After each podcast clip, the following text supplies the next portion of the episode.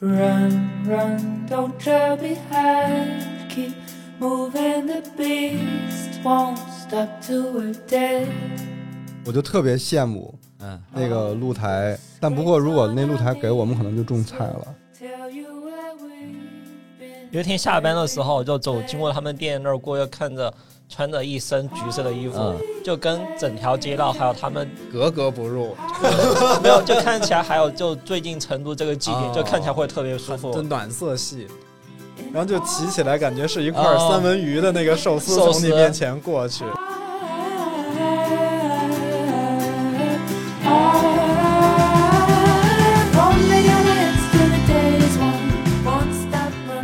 好像那个就是我这段时间不看手机、逃离工作、放下工作的一一个一个半小时，然后或者是我再喝点酒，就我这一个晚上是我的一个避难所。比如说哦我们的薯条有那个呃脆哨薯条，用塑胶炸酱面的脆哨，哇，嗯，咖啡因过量、酒精过量、餐食过量，其实这都是对自己的欲望的过量，嗯，还有我们的空间过量、视觉过量。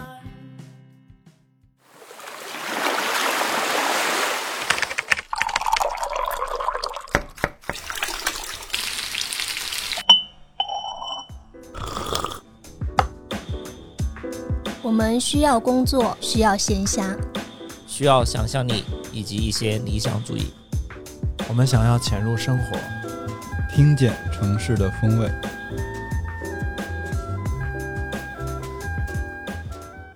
Hello，大家好，欢迎收听最新一期的鲸鱼赫兹，我是主播冠美。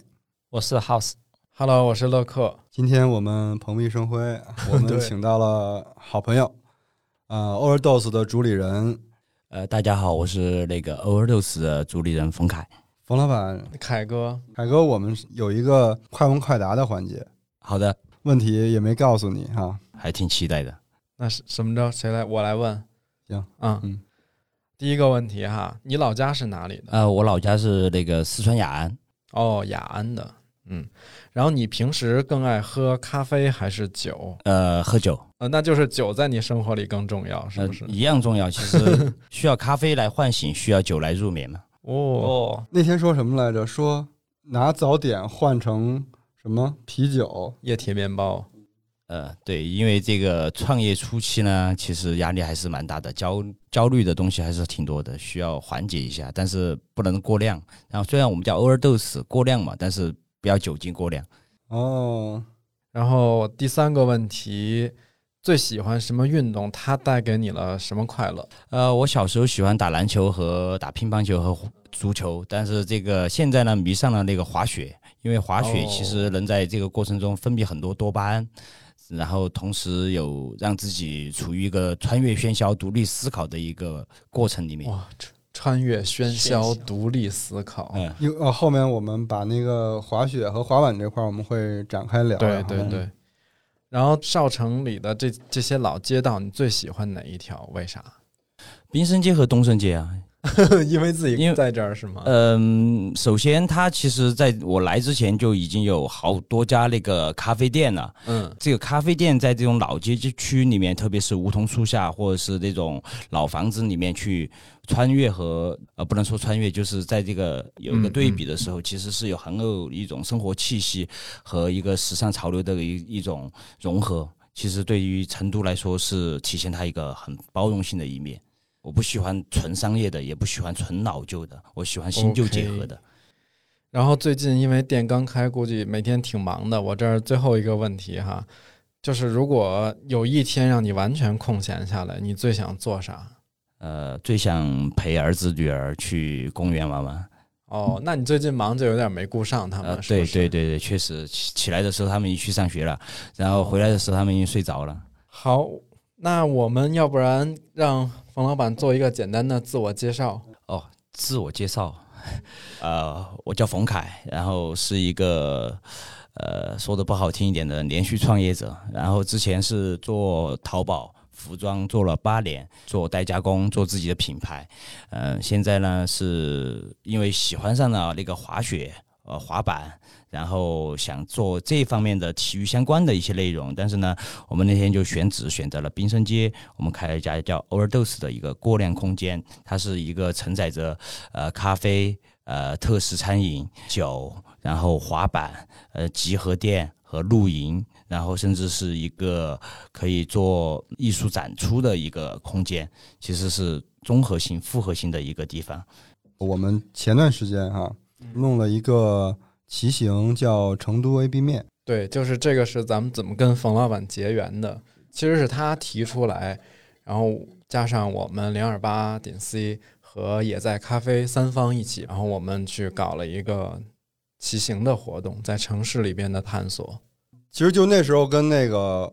凯哥认识的，啊，对对对对对对，呃，认识挺机机机缘巧合的，因为呃那段时间是成都疫情嘛，然后疫情开放了几天之后是不能有那个私家车上路的，然后我那个时候也在跑工地，也嫌挺麻烦的嘛，呃，我就天天骑那个共享单车，然后看着哎还是挺不方便的，觉得还是需要有辆自己的私家车，然后当时我们就朋友啊，对，当时我们就在也在咖啡那边去喝咖啡，在那聊着，然后说哎你们那个 Tokyo Bike，呃在哪儿买的？然后他们说太古里有卖的，结果我们就咚咚咚又又骑个共享单车去太古里。哦然后结果全太古里都开着店，就那家店没有开，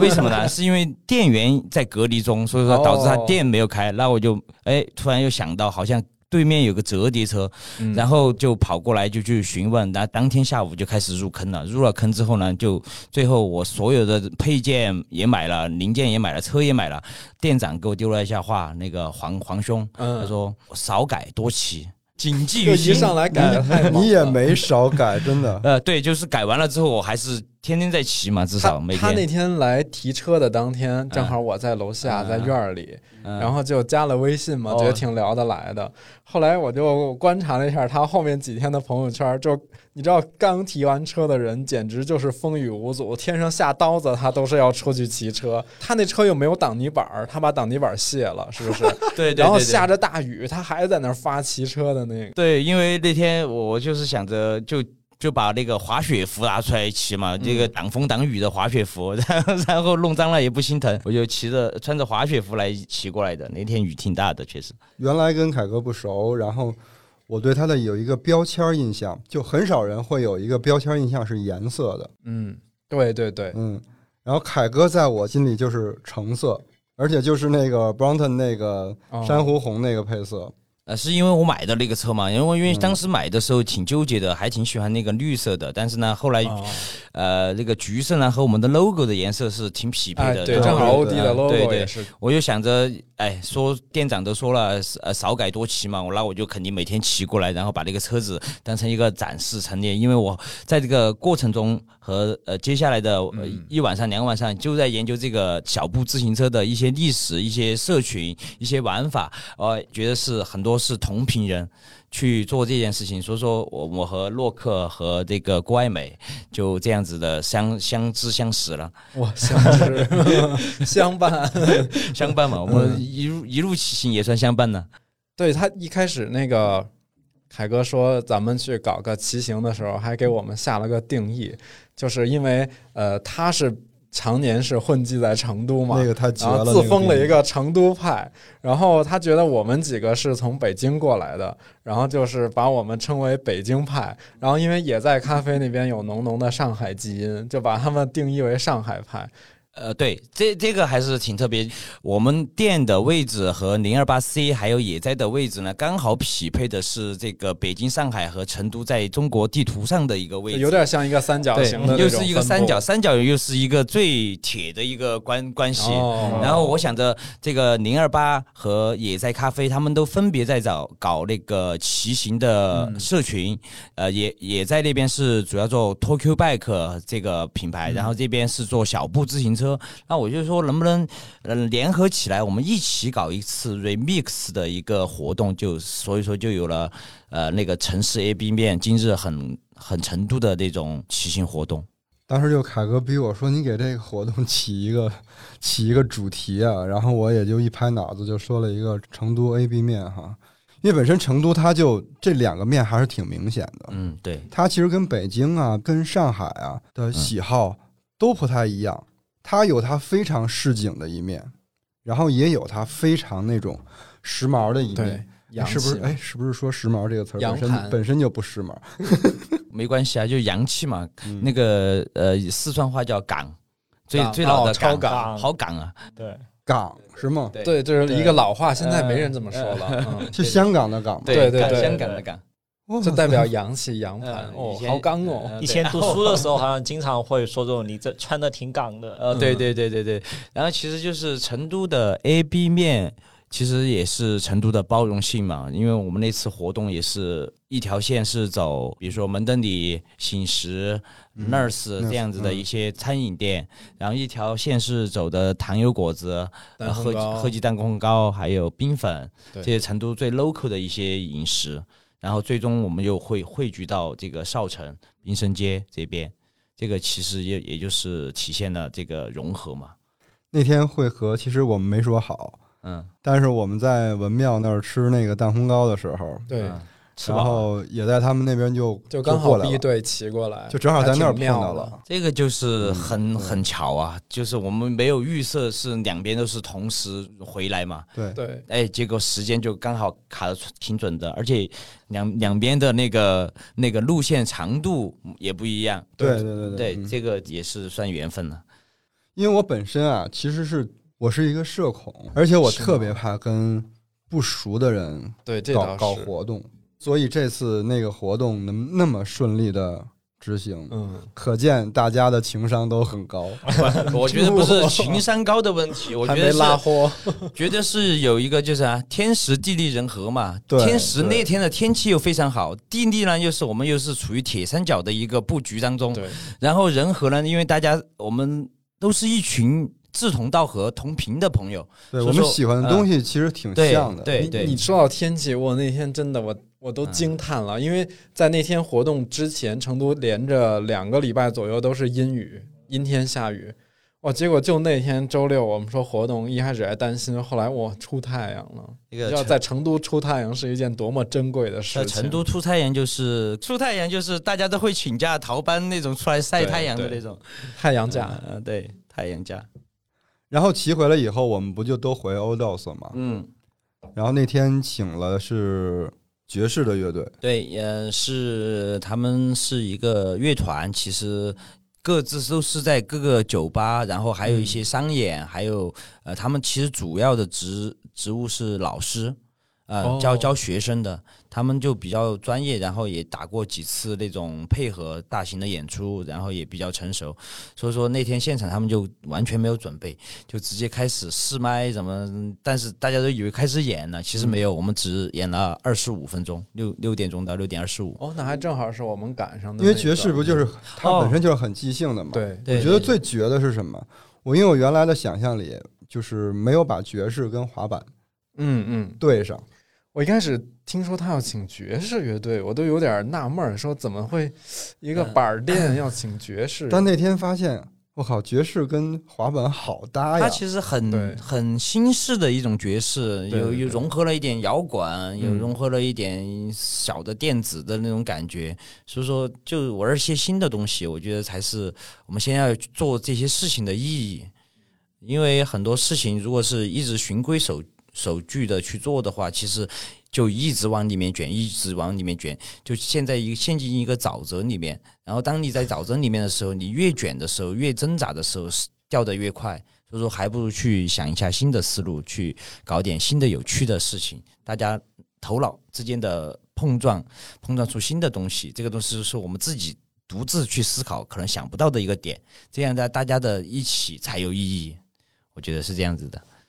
我其实我想给大家描绘一下，因为刚才凯哥介绍他们那个空间的时候搂着了，他们是如果从滨生街过来呢，就是一个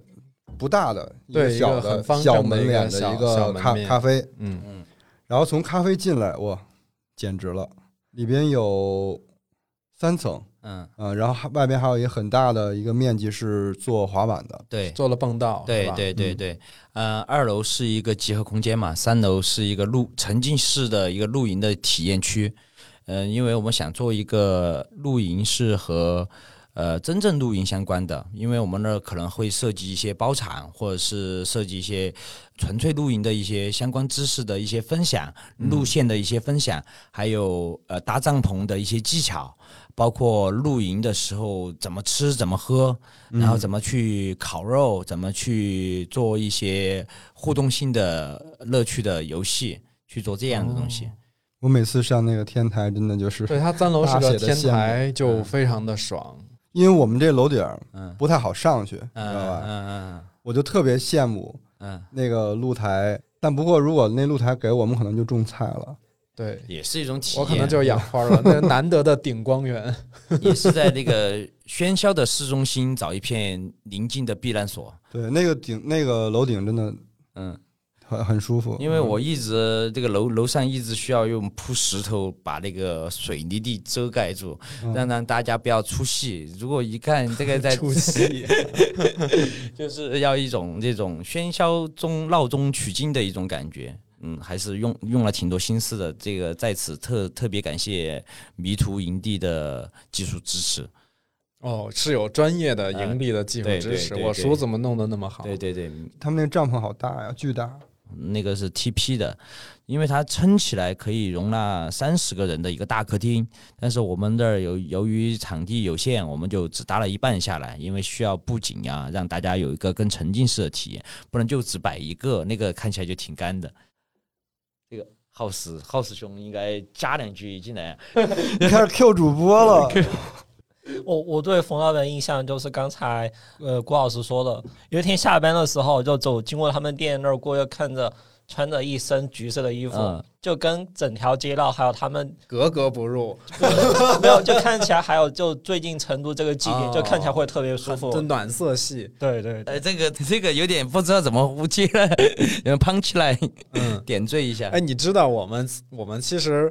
我们私下给你取了个昵称，什么？就没有恶意啊，啊就是一个可爱的啊昵称。嗯，我们有的时候讨论的时候会喊你三文鱼，为啥呢？因为他的那个车是一个橙色的，然后嗯他把胎改成了奶白色的胎，然后就骑起来感觉是一块哦三文鱼的那个寿司从你面前过去不。让它那个那个配色，它就是不油里边就把它叫成三文鱼色。对，啊因为它的那个橙是里边混了白，它不是那种不是说特别饱和、特亮的橙。对对对对对对，就中性一点。也但其实我觉得那个色就是像冯老板这种黑皮的人骑会很好看。我其实一直在做美白，就白不回来。你就别就美黑吧，就换一个方向吧。你对自己的认识不太清楚。黑多流行，不不不这个别人一一看就觉得你是经常骑行的人。哎，那我们再再说回来哈，因为其实像我们像那个冯老板这个店，我们都是属于在那个成都的少城这个片区。少城其实我们节目里已经提了好多次了，嗯，也经常夸夸，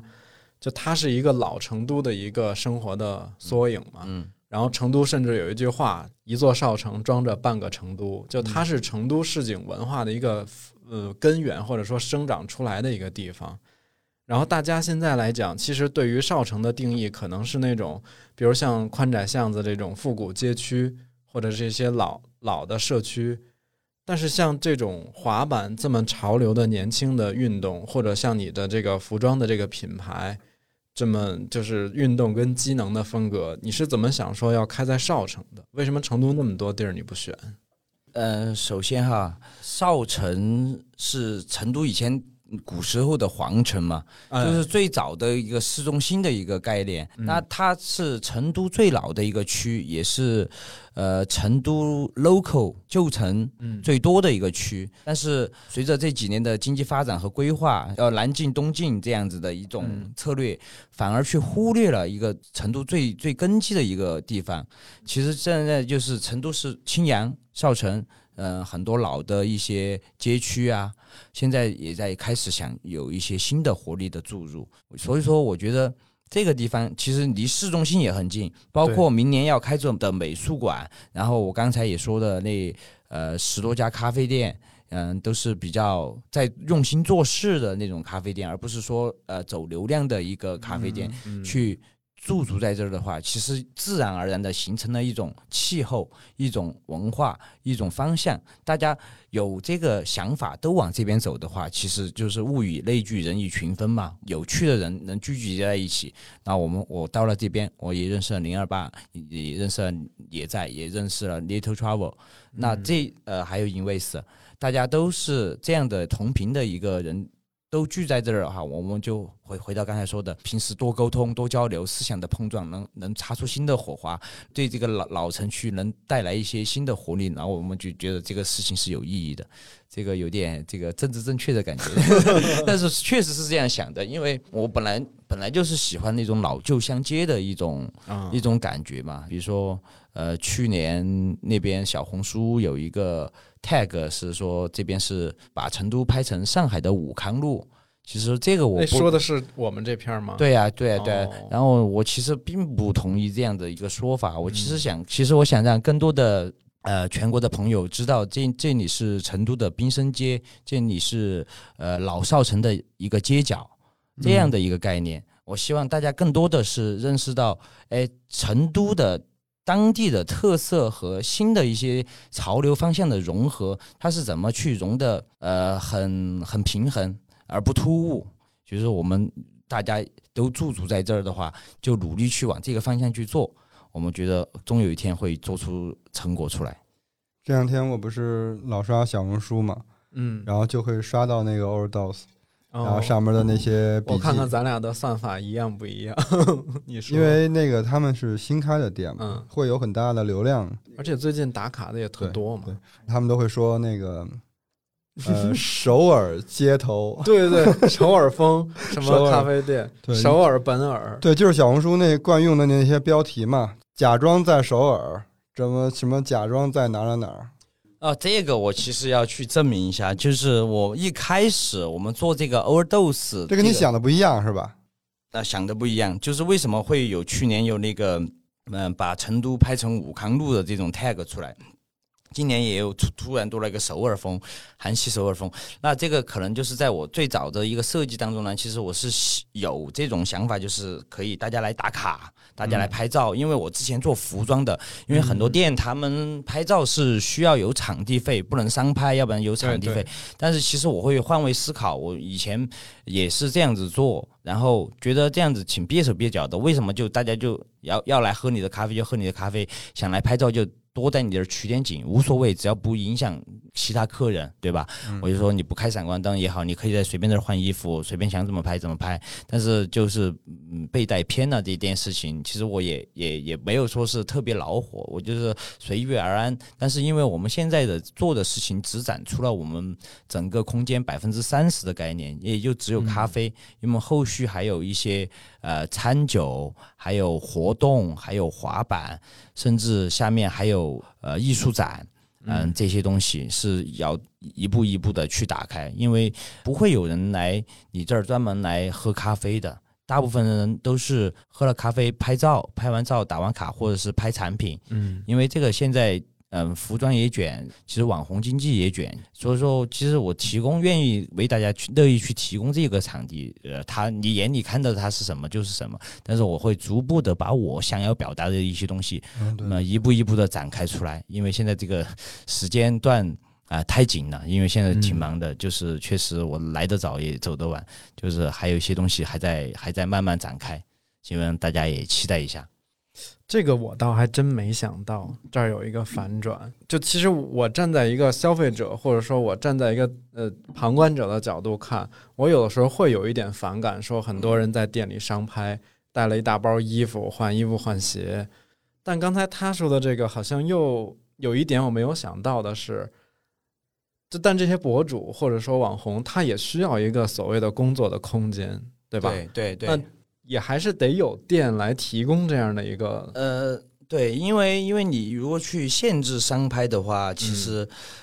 嗯，你换位思考嘛，他们作为一个呃服装品牌的博主也好，呃那个厂家也好，他们现在在这个呃那么不景气的市场环境中呢，要要去找一些东西，那我们就是目的就是什么，在这个经济寒冬之下，我们应该找到一个相互取暖的一个方式。那我我能提供的，哎，嗯就是这些了。至于你们要去怎么去发挥、去创造你的上限，呃，你的天花板，这个是你们需要去努力的事情。但是我是呃 open my mind 的，敞开我的胸怀去嗯迎接大家去做这件事情，不避讳的。你知道他有多 open？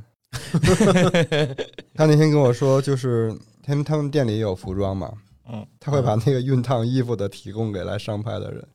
你这这就是一个博主的那个共享办对公，，就说你这个衣服都折成这样了，你这要不你就熨熨吧这。也太贴心了吧？因为呃我之前做服装的嘛，我就能从他们的身上去感同身受。哦怪不得嗯对，但是我也不知道这样会不会坏了行规。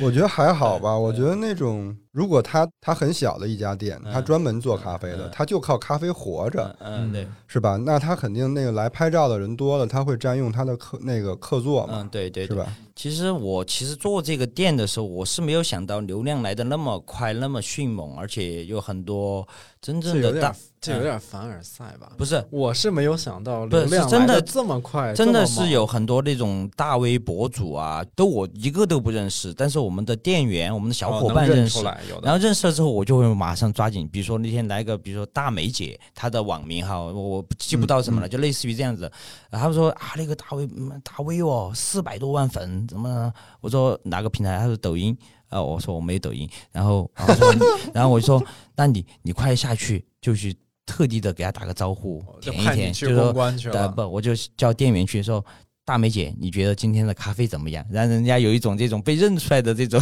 感觉。哦呃，这个其实都是平时和店员的一些开开一些玩笑，但是其实我很明白一件事情，就是流量是一场击鼓传花的游戏。哇，对他这就是 金句太多了。金句之王，因为我小时候我们上网的时候嘛，就是比如说这家网吧新开的，学校对面开了一个 i 三的主体的，然后然后半年之后 i 五的那家开了。对吧、i 七的开了，我们都是去新的那家，就旧的那家，我就即便充了值，我两千用完了，我不去旧的了，我就去新的。现在如果是餐饮店或者是咖啡酒吧这种很多想做白咖夜酒这种模式的朋友，就是一定要想清楚，你新开的它流量红利期就两三个月，两三个月之后呢，有肯定有新的来取代你要有内容顶上来才行啊。对，所以说一定是要去先把根儿想清楚，就是我们一定要是在做不同的内容、不同的展出，吸引不同来的人，甚至反复过来的人。那可能不会有人来专门喝咖啡，那只是来打卡。但是你如果咖啡做的够极致，就有人专门来跑跑到你那儿喝咖啡；那你的餐做的够极致，就有人专门吃东西；那你氛围做的足够好，就有人喜欢来你这儿玩儿、喝酒、滑板。嗯嗯，嗯甚至不停的去做一些联名的活动，嗯那有一些新的展出，品牌相互之间的流量导入，这个才是我们做这个过量空间的意义。哎，那我想再追问一下啊，嗯就比如现在这些大 V 博主来店里拍照，在小红书、抖音也好，会给你吸引来很多流量。嗯，这个流量实际上对生意、对营业有没有实际的帮助？嗯，是就你说只是从咖啡上面来是肯定有的但是，我那你店不光卖咖啡吧，对吧？嗯还有板儿，还有那个衣服这些。嗯，目前来说是没有的，因为我那个滑板我那个区域我还没有正式的去公开使用，因为为什么呢？因为嗯、呃之前我这个滑道都是在北京做的，然后北京的呃那个师傅和厂家因为疫情过不来，在安装的过程中呢是找到湖北的师傅，那在这个沟通过程中可能出现了一点问题，有两个嗯角度有问题，所以说这个角度有是有一点点安全隐患的，那我。哦。我肯定是要准备好了之后才向大家去呃公开这件事情。那我还有两个道具是嗯在重做的过程中，重做好了之后，我会邀请啊、呃一些滑板爱好者啊、滑手啊过来玩。然后这个时候让大家慢慢知道，这边可以是像三色路一样的嗯，去做一个年轻人的滑板街区，是这样子的。刚才冯老板不是有一个金句吗？因为这个金句上次我就听见了，然后我就偷偷给他对了个下联儿。你的上联是嗯流量是一场击鼓传花，嗯，我的下联给你对了一个网红都是握不住的沙，那横批要想一个，横批嘛，卷呀。嗯，但我觉得今天这一趴聊完之后，其实我还是有一些改观的，就是对于流量这件事儿，或者说对于网红跟博主在店里商拍这个事儿，有了一个新的思考。可能以后，那我自己如果要做一个空间的话，也会更多的去换位思考。我之前是其实本来在开店之前，因为我是第一次做实体店，嗯然后我什么事情都码不准，人就码不准，就摸不着，嗯没有头绪。嗯然后其实我还是呃听取了很多人他们做这些店的经验啊，说嗯你要去找博主、找网红来打卡探店的或穿搭的来打卡，给你做一些呃先先发性的一些基础流量。嗯。那我还没有做那个流量的时候，那天是特别巧，因为那天我们就是咖啡机试机，呃，试咖啡产品，然后刚好在那个小程序啊，什么东西流量流程在走零到一的过程中，我们门口就在喝咖啡，哎，就刚好就有一个探店博主，嗯，就路过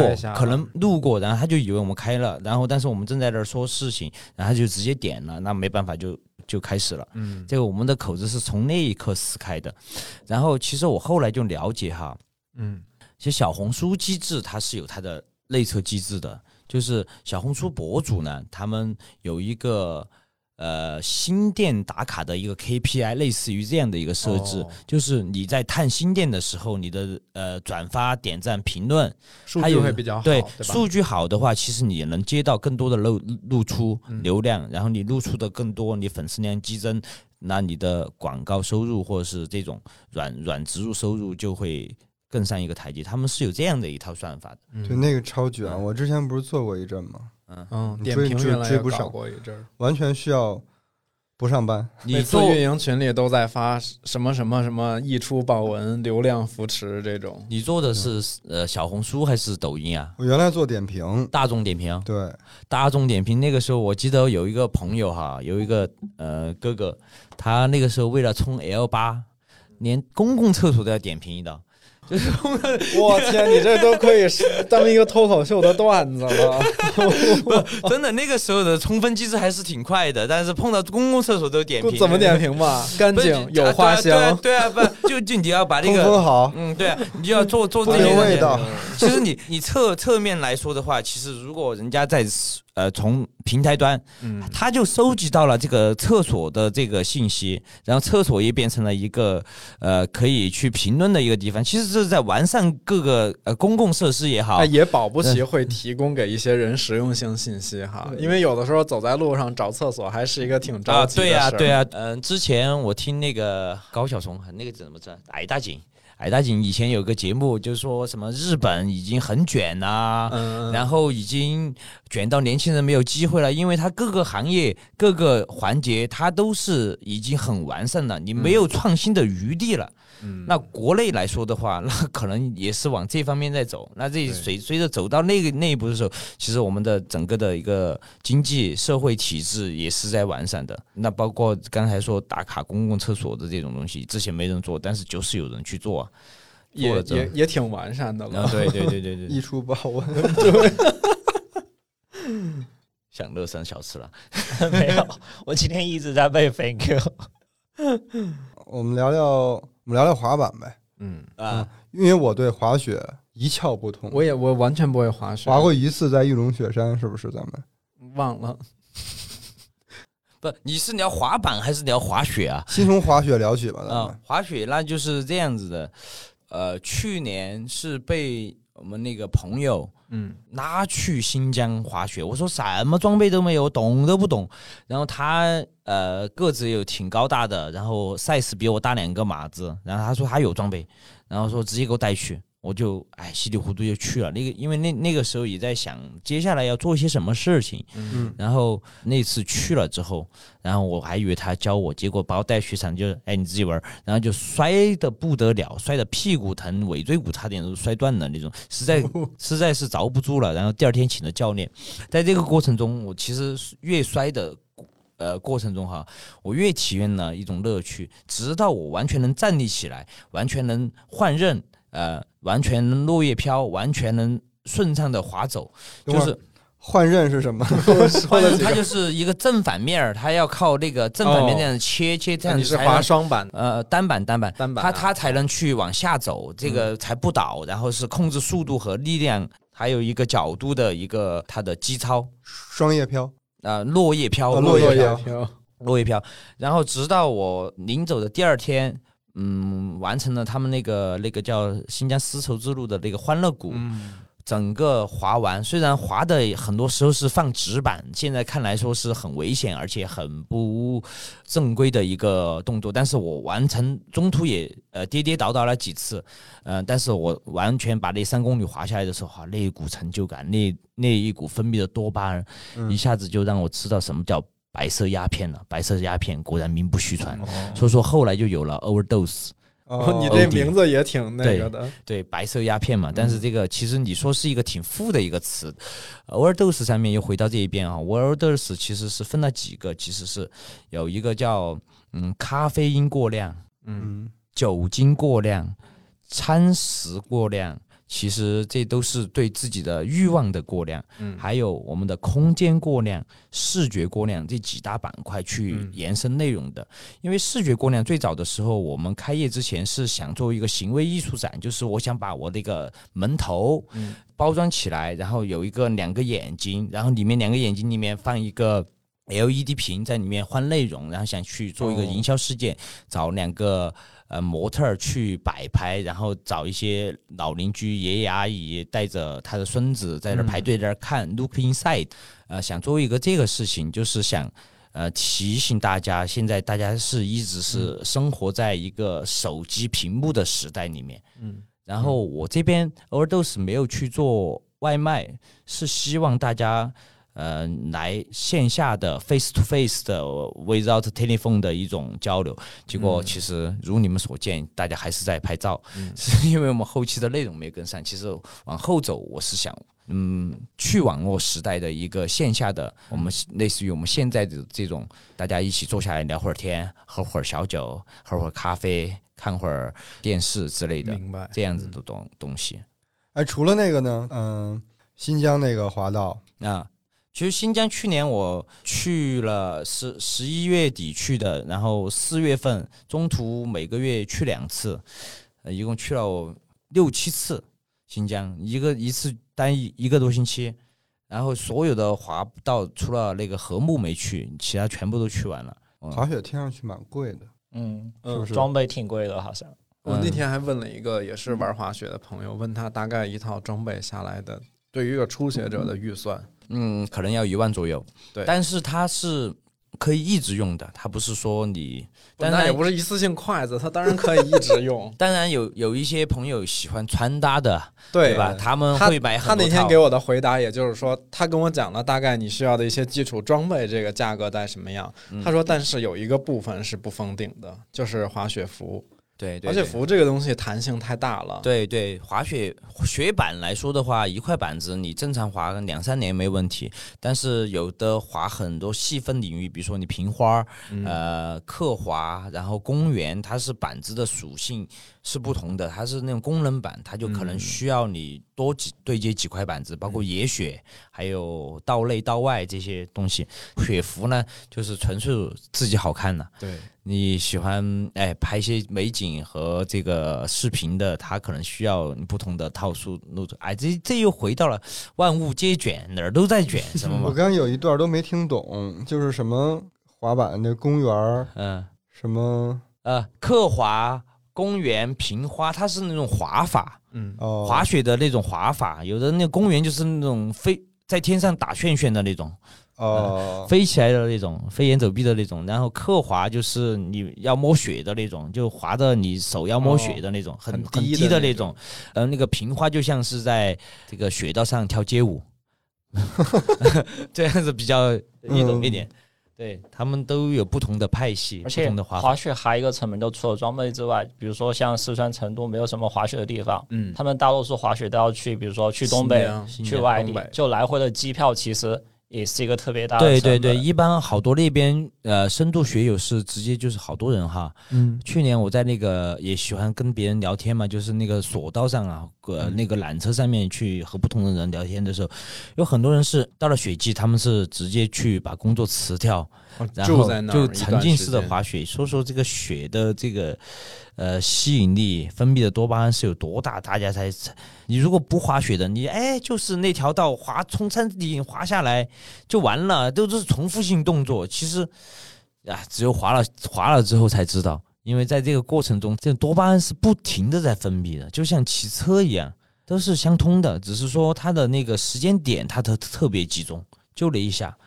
及时行乐的感觉。但是因为这几年哈，就是经常有很多的不确定性，嗯，所以其实像滑雪，包括像冲浪什么的这些，可能嗯对于我们内陆城市的人来说，它是一个奢侈的。就是我很难说能算计好这个时间跟嗯行程的安排，指不定你就在当地就隔离了。所以今年就会发现很多城市里边的这种，你说是平替吗？或者说就叫城市轻运动，反而会更成一个爆发型的所以增长。所以说，就是现在陆地冲浪板作为滑雪和冲浪的一个平地平替，然后城市周边的露营嗯，作为旅游的一个平替，它火起来了。就是这个原因，它其实是有环境和、时间的因素在里面。我最近看我们就是店里这边虽然可能还没弄好蹦道，但是还是偶尔会有一些玩路冲的一些小伙伴儿，吧？对对对对对，是这样子。其实玩路冲我，因为我现在没有去呃给大家说公开说我这儿是有滑道的，是因为啊玩路冲或者玩玩滑雪的人就很像那个玩嘻哈的人，他们是很 real 的。就你这儿不好玩，你这个地方不好。他们就不会来了，不会做违心的那种事情。哦他不会说，哎，为了哎找朋友来这边怎么玩一下，然后说了一些，哎，这是这儿板这个场地不行呀，哎不好玩啊，还是去哪儿哪儿哪儿。呃，所以说我是要把这个调整好了，我才去嗯给大家说我这是 already，而不是说一个半成品。我有朋友在玩路冲，他们现在是去三色路吗？还是路冲？其实在哪儿都可以，都可以路一。般的那种道路其实都可以嘛，那是最简单的初学的时候。它路冲它其实就是一个平地上你就可以滑走的，而不是像双翘一样你要嗯跺脚的，它可以你一直滑着走。然后只是说，嗯、三色路我们这儿还有一些场地，它是有一些更加趣味性的挑战。就可能难度会上上难度，就不在平地上那么简单。但是那个首先你技术要从初阶到一个中阶的一个过程，然后第二呢，就是在这个过程中就回归到和滑雪的一样，从高山滑到平地，它是有挑战性质的。它会在这个过程中呢，滑的过程中，你虽然看着它一圈一圈的都是重复性的，但是它在在一个过程中呢，它是分泌多巴胺的。是滑雪危险一点，还是路冲危险一点？滑雪，我觉得可滑雪滑雪吧，对，看怎么滑嘛。你要滑雪的速度高，是不是？它速度高，然后其实你如果滑那种道外，就是野雪，嗯，那个是很危险的。那滑野雪的人必须是有那种导滑，但是导滑也会碰到很多不安定的因素，很多意外的情况。这个比比如说哪儿树杈又那个被雪挡住了，你根本看不见的情况下，直接撞树上，很容易出事。所以说这个叫做极限运动呢，就是其实在哦自我挑战自己的一个极限，承受力的极限和一个胆识、胆量、技术的极限。但是我们现在都是规范化的，是在雪场里面，或者是在滑道里面、蹦道里面，或者是冲浪是在一个可控的区域里面，说这个叫在有一定安全范围内的，就叫轻极限运动。其实哎我们这种叫类似于轻极限你运动。玩飞盘或者橄榄球吗？嗯，还没有接触，因为飞盘就是大家都在接盘嘛。不 是接盘侠，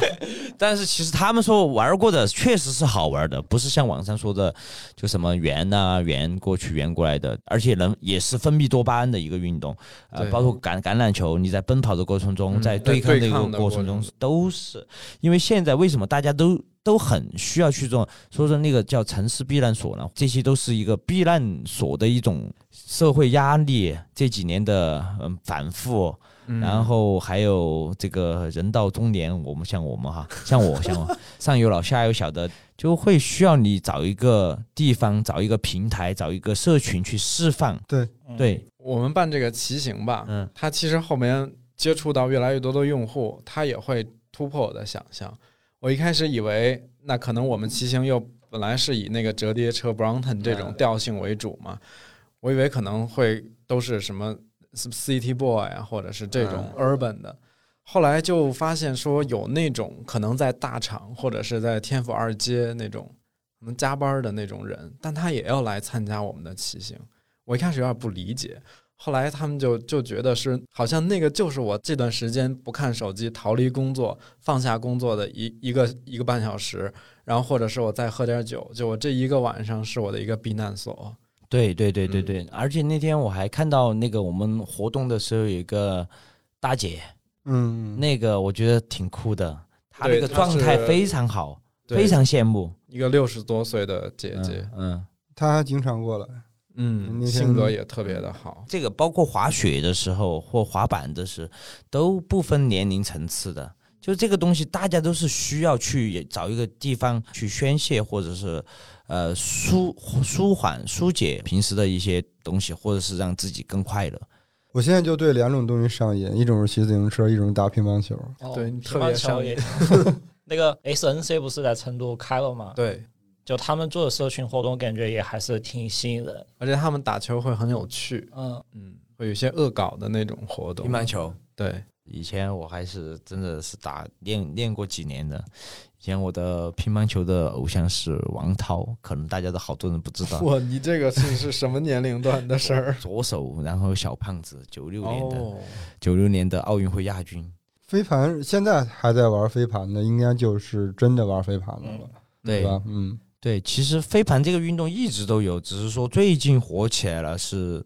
这个过程中，哎，就是其实大家也需要一个社群去呃、嗯这种吧。那你觉得有没有自己会预测一下，说那下一个这种城市轻运啊，动、我预测不。了，我能预测的话，我就去炒股了，是不是嘛？这很多不定性的因素都是在我们想不到、看不到的地方。运动就跳大绳儿、踢毽子，哎，对，那天我还跳皮筋儿。对，哎，我我我纳闷儿，为什么没有人玩沙包呢？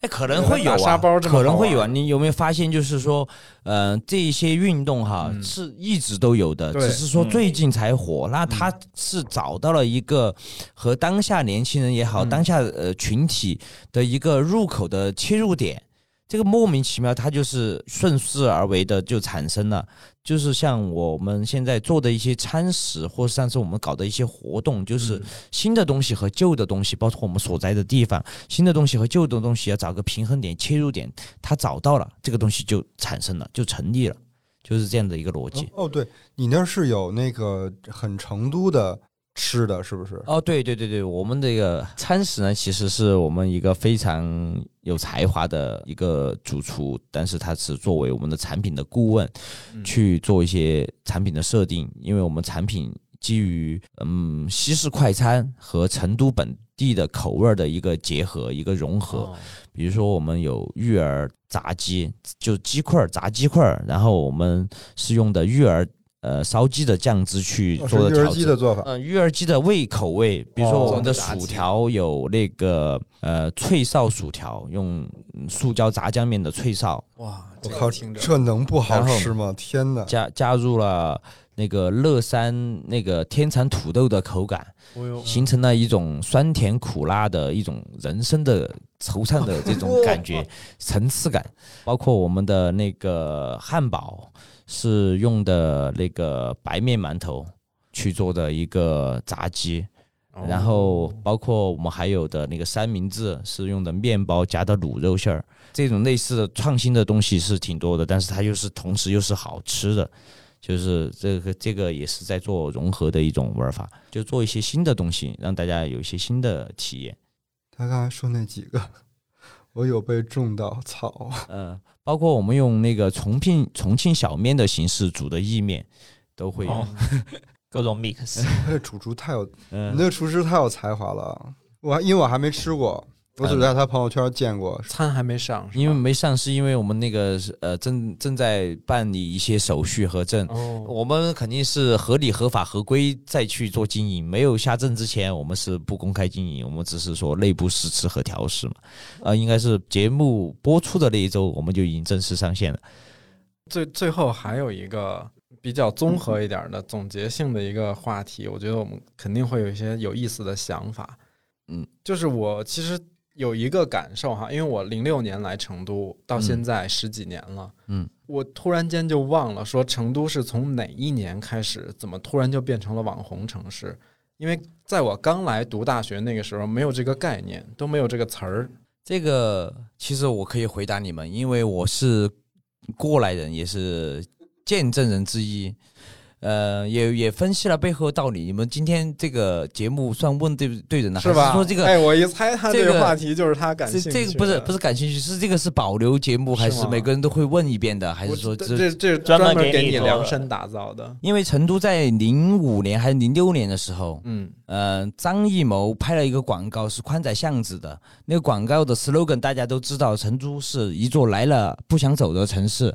那通过这个广告之后呢，就启发了成都市市委市政府或者是一些相关部啊门宣传口去宣传口的工工作。但是就到了一几年的时候，就出了一个全国城市的魅力排行榜嗯或者潜力指数，这个其实是去做的一些一系列营销。嗯就是你怎么去定义最具潜力和最有魅力的一个城市嘛？这个是怎么用什么数据来评判？它不是评判的是呃那个 GDP，对，也不是经济什么人均什么的，它是模棱两可的一个东西。但是嗯标题就已经把大家的吸引力做足了。那同时，那呃，成都市委政府这边，他们也在着力去打造很多网红打卡的景点，嗯包括社群、社区，这些都是有意有目目的的在规划，然后把成都一步一步的从一个中西部中心变成一个全国。都很，甚至是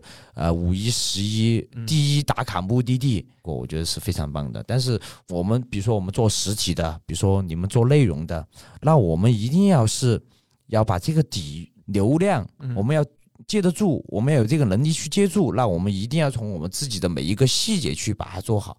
一环扣一环，才能把整个城市的品质再提升一个档次。外地来的朋友游游客，他是要做到真正的是成都市来了不想走的城市，而不是说，哎，只是。呃，虚有其表虚虚有其表那种感觉，那我你看看一下主人翁意识就起来了。不不，现在已经不光站到说少城或者是滨生、东胜两条街道的这种，对，我觉得其实就是，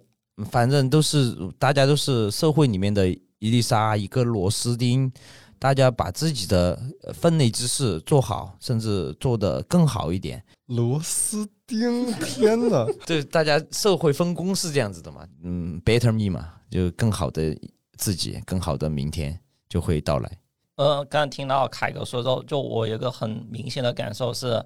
太古你开了之后，嗯感觉成都这种竹林人小店还有竹林人圈层文化就逐渐起来。就比如说太古里应该是一七还一几年开的，嗯，对，其实也没有没有一七年、一五年、一六年，，对就太古里开了之后，它就会辐射到周边的几条街，对。当时望平街还有现在的那个汤爬街还是什么党爬街、党爬街，然后党爬嗯。街不是之前摩洛哥还评为就全球五十大街区，对五十大街区之一，嗯。然后后面慢慢就辐射到玉林，就有一些更多的竹林的店铺小店慢慢起来，再加上我觉得可能这两年城市更新是明显的一个趋势，嗯因为你们几位都是各个品牌、各个店铺主理人，然后比如都在滨生街，但现在比如说城市更新，然后加上一些社区街道，嗯还有这种主理人圈层的大家一起抱团，然后一起想一些创意，做一些社群。那比如说做了这些之后，你们觉得会给整个街道或者整个社区，还有社群，比如说活动的话，会给这个城市带来什么不一样的东西？呃，其实哈，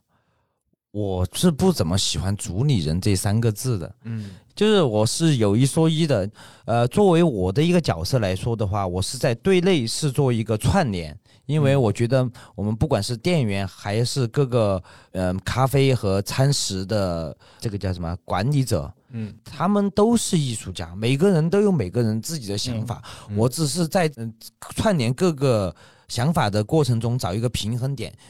同时，这个米平衡点的前提是它可以落地去执行的。我这术业有专攻，那每个人的呃要发挥各自的优势，去做各自最擅长的事情，不才能把这个事情做到最大化。那对外来说的话，你说呃所谓的主理人主理人之间的串联，其实也是从由内而外的去把这个想法，在从想的过程中到落地的过程中的一个过程，就只是一个串联而已。这个我跟你想的类似哈，嗯嗯但是就是我也没有特排斥这仨字儿，因为毕竟自己也主理了一些，然后我是这么想的。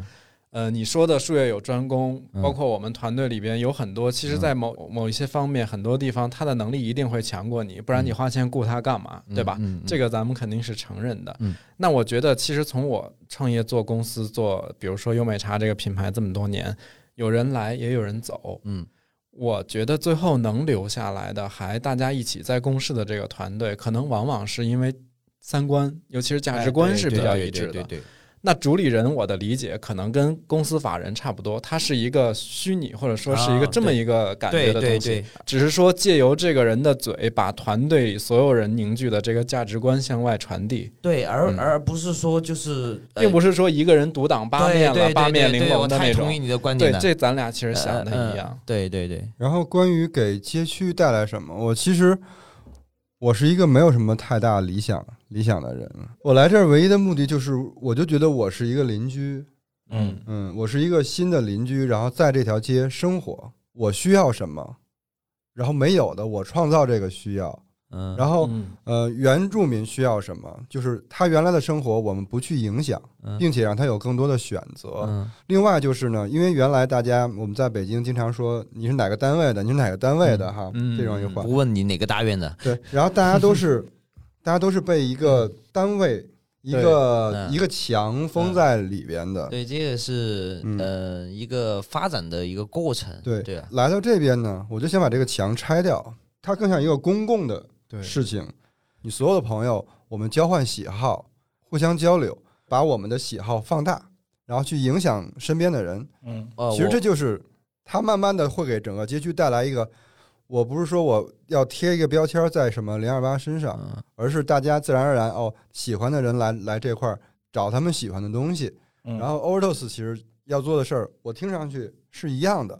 喜欢的人到 Overdose 找他们喜欢的事情，对对或者后来还有东胜街也在喜欢也在喜欢那些东西的人，嗯去他那儿找他们喜欢的东西。对我嗯非常同意，就是因为随着现在的互联网、物联网什么网，嗯把各个以前传传统意义上的，比如说行业之间的壁垒、门槛，还有呃信息都透明化。都没有这些东西了之后，嗯。其实是需要去突破。你说以前单位之间是一个枷锁，一一堵都是有大院儿的我们没有那个嗯。实体的东西，但是虚拟的东西，比如说你在做这个呃东西，很容易就是行业里面就能查到你的成本价是多少，你的利润空间是多少，这个东西是很透明的。对对，所以说，嗯，这个是一个商业上面的东西，包括你那个内容上面的东西，其实大家就是要去突破这些壁垒，大家要做融合，不光是成都融合，全全国、全世界人民都融合对。现在就是因为这个背景，呃，互联网还有 VR、AR 这个打开打通了之后，大家的壁垒就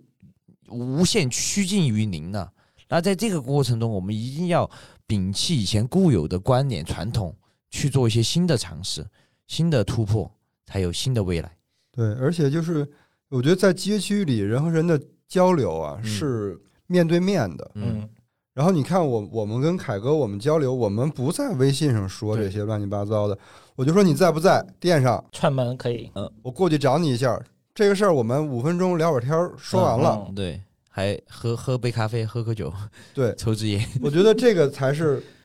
我们现在要做的那种有效的、有价值的有效沟沟通、有效社交，对，这不是以前那个周润发就说年轻人都在地铁上看手机嘛？比如说那那段时间就特别，就大家聚会就买当埋头族嘛。嗯，但我们觉得经历这几年疫情，反正觉得这种见面，因为大家隔离嘛，大家嗯出不来，见不到面嘛，见面其实是才是最纯粹、最真真挚、最最宝贵的一些东西，因为那些都太低门槛了。其实反而嗯这个显得弥足珍贵。嗯呃，面对面的交流，心心与心的沟通，要要要要做什么，要干什么，要聊什么，就不要弯弯绕绕的，因为是呃客观环境或者客观的压力已经够多了，我们就简单一点，大家。嗯，所以就反正欢迎大家有事没事儿都来滨生街啊、东胜街啊，都就反正这一片嘛。对，因为我们零二八其实比凯哥他们落到滨生街会更早一点儿，大概嗯早个半年多时间。我们其实会更多的见证了最近这条街发生的一些变化，尤其 Overdose 来了之后，会明显感觉到这条街上边的人的画像又变了一些。但是我觉得这这个是一个特别好的事儿哈，就比如说我们楼下也可能也在招商，嗯然后也会有一些朋友，哎，他的店可能会文化跟我们不太搭，啊，或者业态不太搭，嗯我也愿意把他介绍到隔壁的一些园区嗯或者店铺。就是我是觉得，你看我们都很喜欢滨生街、东胜街、少城这几条街，是为啥？因为它不是先画了一个蓝图，哦对，然后我们按部就班的做同一样的招牌，怎么样去改造美化这条街？它不是粉饰太平的做法，对对对，对反而这里边现在所有开出来的商家，不管是老的业态、老面馆也好，新的咖啡馆也好，它这个才是真正有机生长出来的。对，而且而且我我就是嗯不喜欢就是这种你刚才说的那种统一的那种去规划的，就是要又又有老的东西，又有新的东西，同时并列着存在在这里，嗯才是最有意义的一点，最有趣的一点，最有灵魂的一点。它是它是真实的，它不是呃筹划出来的，不是描述出来的，不是说那种一刀切改刀出来的，这就是自然而然的一种 natural 的一种感觉。那就感谢凯哥今天来给我们分享。呃，受教了，受教了。不是受教了，受教了。我在学习，我第一次录音，我不知道我这个表现怎么样，而哦且，你的第一次献给了我们节目。比较拘谨。嗯然后那天我们，因为我我最近跟凯哥走的比较近啊，那天我们俩说就是相见恨晚哎，对对对对对对，。反正大家就是都有空就来滨生街来玩嘛，因为现在滨生街我可能每周都会有新的变化。呃，对对对对，今天我们就聊到这儿。行，然后感谢大家收听本期节目。如果喜欢的话，欢迎转发给你身边的朋友，然后也可以在苹果播客给我们五星好评。我们有一个鲸鱼赫兹的听友群，叫做鲸鱼赫兹饭前饭后群。如果想加入群的朋友呢，可以先添加微信“鲸鱼赫兹 FM”。那今天节目就到这里，拜拜。拜拜拜拜。